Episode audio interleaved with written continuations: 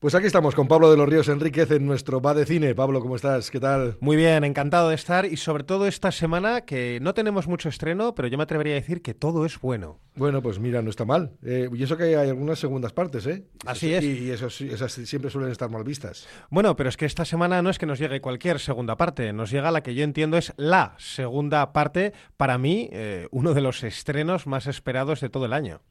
Bueno, eh, estamos hablando de Dune. Dune 2, de Dune, 2 o Dune, 2, cada uno como, quiera. Y yo lo que pasa es que como me leí el libro de Crío, pues yo digo Dune, porque pues llevo diciendo Dune 30 años. Y, yo, yo, eso es lo que me pasa. Pues estrena, nada, mañana viernes ya la, épica conclusión de la, de la adaptación que ha hecho el director Denis Villeneuve de la primera novela de Frank Herbert. Ya sabemos que el universo Dune es muy amplio a nivel literario, bueno, ya está series de televisión, pero en este caso, para que la gente no se pierda, tanto la parte 1 como esta parte adaptan únicamente el primero de los libros de, Frank Herbert. Y vamos, si en la película del 2021, en la primera parte, ya era abrumador el reparto que había, ¿no? liderado por Timothée Salamet y Zendaya, a quien les acompañaba por Rebecca Ferguson, Josh Brolin, Jason Momoa, Stellan Skarsgård, Dave Bautista y Javier Bardem, o sea, una cosa muy loca, pues ahora eh, la apuesta se dobla, porque dicen que lo mejor de esta secuela es el nuevo personaje que interpreta Austin Butler, en su día eh, interpretado por Sting en la infame película de los 80 de David Lynch. También Dune. También Dune, sí, sí, Dune, Dune, a medias, porque aquello, vamos, no le gusta ni a David Lynch, que lo he dicho muchas veces. Y aparte de Austin Butler, que dicen que es lo mejor de la película, Austin Butler es este chico que nos sorprendió hace un par de años con la interpretación de Elvis en, aquel biopic eh, y que ahora mismo está triunfando en una serie de Apple, Los Amos del Aire, que hablamos hace poco. Pues es, debe ser lo mejor de esta, de esta secuela. Y luego tenemos también a Florence Pugh, que también es una actriz que está muy de moda, Anya Taylor-Joy, Lea Seydoux eh, y hasta el grandísimo Christopher Walken, que he mirado y tiene 80 años. ¿Cómo me gusta este Pues en este caso interpreta al jefe jefazo eh, y vamos, en, en una película que para empezar, ya ha desbancado a Cadena Perpetua, que llevaba no sé cuántos años como la película mejor valorada de IMDB, que es una web muy conocida. Pues eh, Dune 2, eh, a falta de su estreno mañana, cuando solo la han visto unos privilegiados de la, de la prensa especializada, ya ha desbancado a Cadena Perpetua con la, como la película mejor valorada de la historia. Y cara también ha sido, ¿eh? Cara ha sido de narices, 190 millones de dólares. Y además esto sorprende, porque la primera película, la parte 1, que a mí me encantó,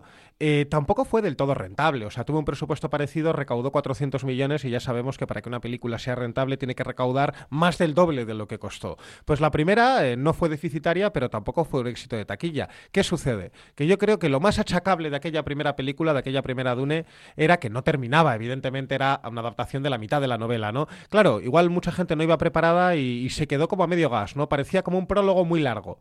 Bueno, pues en este caso eso no lo tenemos. Esta Dune 2 termina ya de adaptar ese primer libro con algún cambio en, el final que seguro que a los puristas les trae un poco de cabeza. Y vamos, eh, va a ser el espectáculo mayúsculo porque para empezar está rodada enteramente en IMAX, que la primera parte solo estaba rodada en algunas escenas.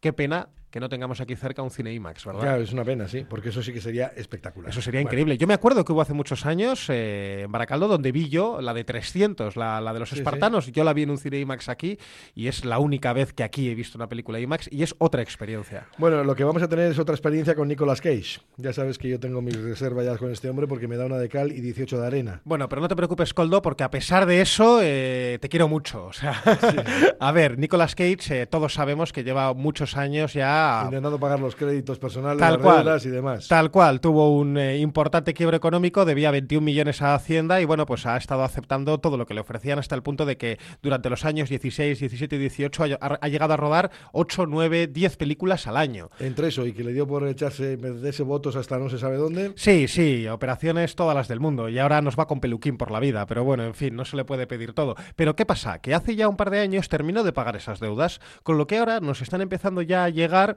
otra vez películas buenas de Nicolas Cage, es decir, ya no acepta todo lo que le ponen por delante y ya está más selectivo. Además, él lo explicaba hace poco porque ha sido padre recientemente, con 60 años, pues acaba de ser padre y dice que no, que ya quiere pasar más tiempo con su familia y ser más selectivo en sus proyectos. Y esta, que se estrena bien mañana, Dream Escenario, es su película mejor valorada de los últimos 15 años hasta el punto de que le han nominado a un Globo de Oro este mismo año por este, por este papel y aunque no está nominado al Oscar, se ha confirmado que va a ser uno de los presentadores de la gala de los Oscars. Es decir, Nicolas Cage ha vuelto y nada mejor que volver con una buena película debajo del brazo. Y esta Dream Escenario lo es y solo ya con su premisa te va a picar la curiosidad seguro. Él es una película de presupuesto medio, no es una superproducción y eh, interpreta a un hombre de mediana edad, un profesor, un tanto gris, un tanto anodino, que de repente, sin buscarlo ni entenderlo, se empieza a aparecer en los sueños de la gente como si fuera Freddy Krueger.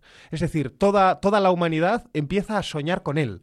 Y claro, nadie encuentra una explicación, se vuelve un fenómeno viral instantáneamente. Y claro, la película nos cuenta cómo afronta él esa nueva fama no buscada eh, con ese elemento sobrenatural. Y lo cierto es que es una película divertida, porque es una comedia negra. Eh, él está increíble y es que es una muy buena película. Bueno, mientras no se monte en una moto y se inflame, yo encantado. Eso está garantizado. Bueno, vale. Pues vamos ahora con Dos chicas a la fuga. Mira, Dos chicas a la fuga es una película muy curiosa porque no es una película de los hermanos Cohen, es una película del hermano Cohen, concretamente de Ethan Cohen, porque los Cohen, bueno, pues llevan 40 años, eh, casi 40 años, regalándonos clásicos, ¿no? Mi comedia favorita es El Gran Lebowski, pero te podría hablar de películas de los Cohen que tengo grabadas en la retina. ¿Qué sucede? Que hace cuatro añitos decidieron un poco separar caminos, ¿no? Tampoco es que hubiera un mal rollo entre ellos, entre Ethan y Joel, pero bueno, estaban ya cansados y cada uno quería hacer sus propias cosas. Joel hizo la tragedia de, de Macbeth con Denzel Washington, y Frances McDormand, una película directa para Apple en blanco y negro. Yo la vi, no me gustó, pero bueno, mm, mi mujer que es filóloga inglesa se enamoró de esa película, o sea, me refiero que es buena, tuvo nominaciones a los Oscar, etcétera. A mí no me gustó. Yo soy más de este estilo, que es la que de la que vamos a hablar, Dos chicas a la fuga, que es ya el debut en solitario del otro hermano de Ethan Cohen, que no tiene, digamos, ese pues eh, ese barniz de solemnidad de, de la de Macbeth, sino que en este caso pues es una comedia gamberra, de cachondeo, una road movie, que yo creo que a los Cohen se les da genial esa comedia negra que además aprovecha siempre para retratar ¿no? Eh, cómo es eh, el Estados Unidos de hoy en día. Y en este caso además contamos con dos estrellas que poco a poco están siendo muy conocidas eh, y que son las auténticas estrellas de la función, como son Margaret Qualley, que hace muchos años era conocida como la hija de Andy McDowell y ahora ya empieza a tener su propio nombre, y el otro es el omnipresente Pedro Pascal, que está, está en la sopa, acaba de ganar varios premios por su interpretación en la bastante buena eh, The Last of Us, la serie de HBO, y acaba de ser elegido eh, para ser eh, Mr. Fantástico en los Cuatro Fantásticos de Marvel, además de ser el Mandaloriano de Star Wars. Es decir, tenemos Pedro Pascal para rato y mañana le vamos a tener también en una peli de Ethan Cohen que de verdad yo recomiendo mucho. Bueno, vamos ahora con Totem, que esto es una película mexicana. Sí, este ya Totem es, digamos, como la opción alternativa ¿no? de, de la semana. Es una pequeña película mexicana sobre la relación de una niña de 7 años con su abuelo eh, y se ambienta en un día en el que preparan eh, una fiesta sorpresa para el padre de la niña, hijo del abuelo. Sin embargo, bueno, pues todo se descontrola, salen a la luz, bueno, pues cuestiones familiares complicadas. Es eh, una, pues un pequeño drama intimista rodado en México para los que pues no quieran la grandilocuencia de Dune como tú, no soporten a, a Nicolas Cage o les genere suspicacia el trabajo de uno de los Cohen en solitario. Bueno, vamos con las plataformas, aunque aquí no tenemos mucho esta semana, ¿no? Porque vamos a empezar con Amazon. Claro, aquí muchas veces redundamos porque Reina Roja, ¿vale? Mm. Es la película, ¿no? Es la serie, es la, serie, de la...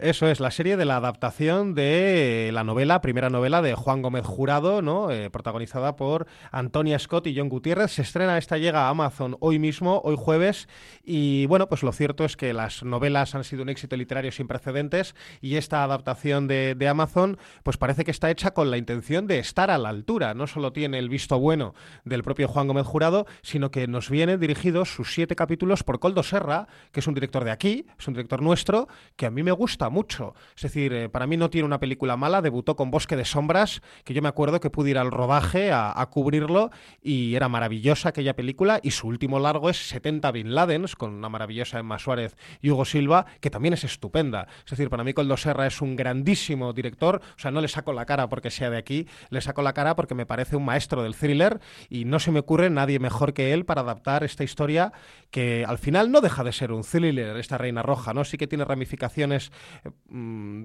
bueno, más intimistas, porque los personajes están muy bien esbozados, pero no deja de ser una serie sobre una investigación criminal protagonizada por una pareja de detectives antagónicos, ¿no? Una mujer extremadamente inteligente y un policía, un policía vasco, concretamente interpretado por Jovic Keuskerian, que, bueno, pues que es más tosco, ¿no? Y son una pareja de protagonistas, la verdad, deliciosos y muy bien elegidos. Bueno, pues venga, vamos ahora con Disney Plus, que tiene a Shogun.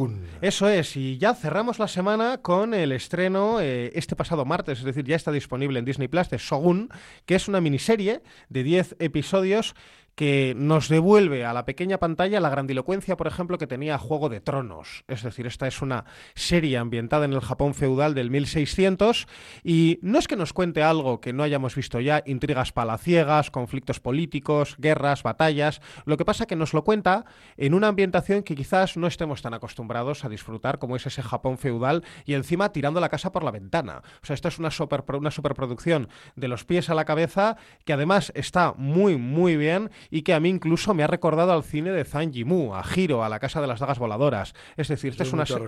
¿eh? Sí, sí, sí, sí, esta es una serie de verdad que tiene nivel, mm, pero del bueno. Ese sí que hay que ver en, gran pantalla, eso ese es. tipo de película. Eso es, esta es para ver en una tele muy grande. Bueno, pues, Pablo de los Ríos Enrique, venga, que va de cine. Un placer, Agur.